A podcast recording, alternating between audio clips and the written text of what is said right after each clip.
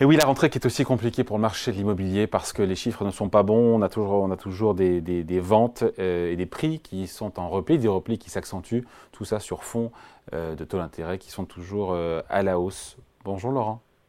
Bonjour David. Laurent Saillard, journaliste au magazine Le Revenu. certains parlent de crise, de début de crise. On en est là aujourd'hui sur le marché de l'immobilier résidentiel Alors, pas, pas, tout à fait. Euh, on, en a quand même un petit peu les, les, prémices. Mais bon, comme vous le disiez, au fond, finalement, on est sur des effets assez mécaniques. Hein. Euh, cette hausse continue du taux d'intérêt, euh, enclenchée depuis à peu près le début de l'année 2022, accélérée cette année en 2023. On a les taux de crédit à l'habitat bon, qui atteignent, alors d'après le dernier observatoire Crédit Logement, 3,80 en moyenne, toute durée confondue. Euh, si on écoute le, le courtier en crédit CAFPI, on est à 4% en moyenne en rassurance sur des durées de 20 ans et plus. Donc, on est quand même sur des niveaux, euh, voilà, on retrouve des niveaux historiquement élevés, mais historiquement classiques, on va dire. surtout, il y a un autre indicateur, c'est que la Banque de France nous a dit que, euh, alors qu'on savait que depuis le début de l'année, on avait un rythme de production de crédit qui était à moins 40%, que ça s'est accéléré sur les deux derniers mois, et on est plutôt à moins 45 en rythme annuel, et on serait tombé à 12 milliards d'euros en juillet. Donc, on revient à des niveaux de production de crédit du, en gros, comparables à l'automne 2014. Et bien sûr, toutes ces conséquences, ça se fait sentir, comme vous le disiez, sur l'activité et sur les prix des Justement, alors sur l'activité, qu'est-ce qu'on a comme chiffre aujourd'hui? On sait qu'on sera sous le million, bien sûr, de transactions dans l'ancien en France cette année, évidemment. Voilà, on va. Alors d'après euh, le, enfin, toutes les promesses de vente que font remonter dans les, des agences immobilières, le, le enfin, qui sont partenaires de l'agrégateur de données Meilleurs Agents, Meilleurs Agents nous dit qu'au fond ils font une projection en dessous de 900 000 euh, transactions. Ah ouais, quand même, quand même. Ouais, ouais. à, la fin de l'année 2023, donc 890 000, euh, ça ferait du moins 20 en, en recul annuel de vente de logements anciens. Et ils vont un peu plus loin, ils s'engagent, ils disent bah voilà septembre 2024, dans un an quoi, on serait plutôt même à 800 000. Alors euh, c'est c'est vrai qu'on a connu un rythme historiquement élevé. Un million deux, je crois, le plus haut était un million deux, non? Voilà, un million deux. On était encore toujours sur le million, on va dire. Euh, euh, en fait en, en, mai 2022, euh, puis et puis même encore dans, dans cet ordre de grandeur, euh, pardon, en, en, mai 2023. Et simplement, l'indicateur, lui, il baisse effectivement depuis à peu près mai 2022. Alors, Bon, en fait, tout ça, c'est quand même des raisonnements assez classiques que vous connaissez bien et dont on parle beaucoup sur votre plateau, David. On a une baisse du niveau des crédits à corps de ménage. Bon, bah forcément, il y a une baisse de la demande pour l'achat de biens immobiliers. Et puis, euh, conséquence, on a une baisse du nombre de transactions immobilières réalisées. Voilà, simplement, là, les chiffres commencent enfin à parler et à s'accentuer. Donc, moi, je parlerai pas de crise, mais on, disons que là, on, a, on a. Alors, sur les transactions, tendance. pardon, Laurent, sur les transactions, plus de 20% de baisse, euh, c'est que ça va pas. On peut, je pense qu'on peut pas être crise, en tout cas sur les transactions. Sur les prix, c'est vrai que l'effet sur les prix se fait pas vraiment ressentir pour le moment. Bah, bon, il y a un peu une, il peut y avoir une panne, oui, sur les transactions. Sur les prix, effectivement, Bon, l'an dernier, on avait une pénurie de biens. Alors, du coup, ça alimentait en fait la dynamique du marché. Là, le renversement de tendance, on le sent vraiment parce que le stock de logements anciens, il, a vrai, il augmente vraiment. D'après les indices de meilleurs agents, on serait à moins 42% en moyenne. Si, alors eux, ils prennent 18 euh, mois. Hein. Si, si, on compare à janvier 2022. Attendez, pardon, qu'est-ce qui est à moins 42 que je comprenne? Alors, le, le, stock de logements anciens. Hein. Donc, ça veut bien dire qu'il y a moins de biens à vendre sur le marché. Et comme on a un nombre d'acquéreurs qui est en diminution, bah, ça veut dire que bien à la vente, soit ils restent longtemps sur le marché, soit le vendeur les retire, soit le vendeur consent une baisse de prix. Donc c'est pas forcément une mauvaise nouvelle pour les acheteurs, parce qu'ils retrouvent du coup un pouvoir de, de négociation. Alors pour, pour, pour, répondre vraiment à votre question, c'est vrai que les notaires nous disent, bon, pour la première fois depuis 7 ans, c'est-à-dire depuis 2016, on a au, au niveau national une baisse généralisée des prix, c'est-à-dire un renversement de tendance pour la première fois. Alors ils ont même accentué leur estimation, on parlait de moins 0,4, moins 0,5, là, avant-hier, euh, pardon, jeudi matin, ils disent moins 0,8 sur un an en moyenne annuelle. Mais alors, par contre, en Ile-de-France, on est plutôt sur une projection à octobre de moins 5% en rythme annuel. Voilà. Bon, vous allez me dire, ça renverse pas encore la table, mais on voit clairement que le, phénomène est en cours, avec un, effet plus marqué sur les plus grandes villes. Ouais, euh, c'est Paris qui morfe plus que les autres. En même temps, Paris est beaucoup monté. Hein.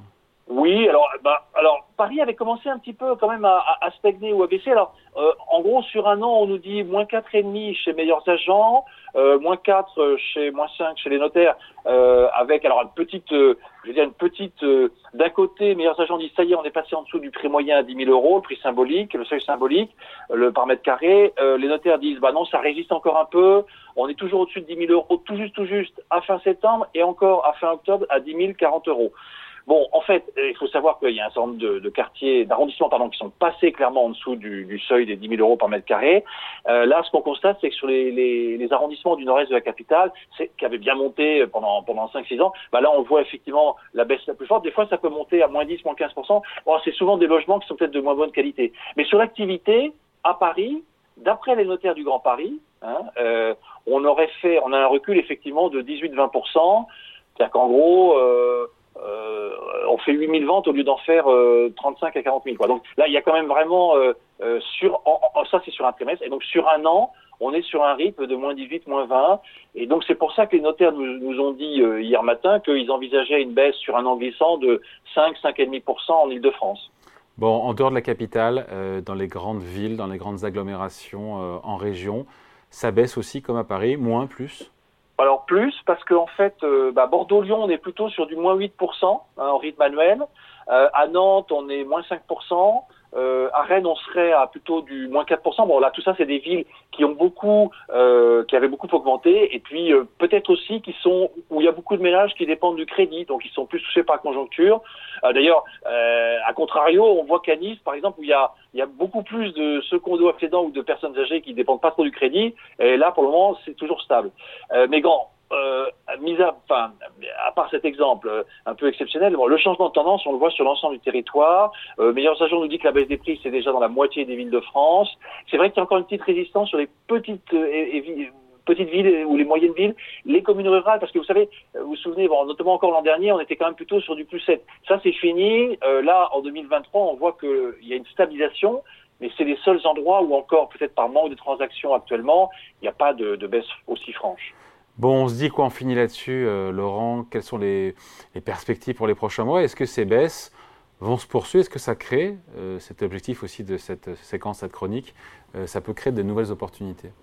Oui, je crois, parce que bon, on est sur une tendance de baisse qu'on nous dit être à du moins 4, moins 5%, on va dire pour le moment sur sur en rythme annuel. Alors c'est vrai que mais on sort d'une période haussière depuis 2016, hein, avec euh, avec euh, des hausses quand même phénoménales. Bon, donc on sort des excès finalement. On sort on sort du de ce cadre, euh, voilà, entièrement soutenu artificiellement par la politique non conventionnelle des, banques centrales et des taux d'intérêt très, enfin proches de zéro.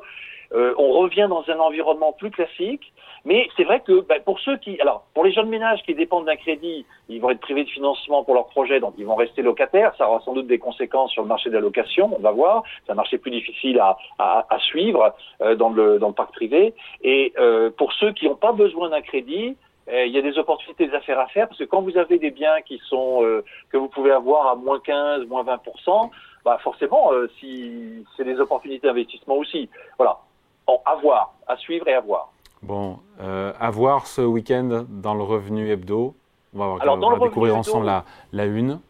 Oui, alors dans le revenu hebdo, euh, à lire euh, à partir d'aujourd'hui, ce week-end et, et, et, toute la semaine. Alors on revient sur les valeurs technologiques, parce que bon, on parle toujours des GAFAM, des, des grandes américaines, etc. Mais enfin, il y a quand même aussi des valeurs françaises, des belles valeurs françaises.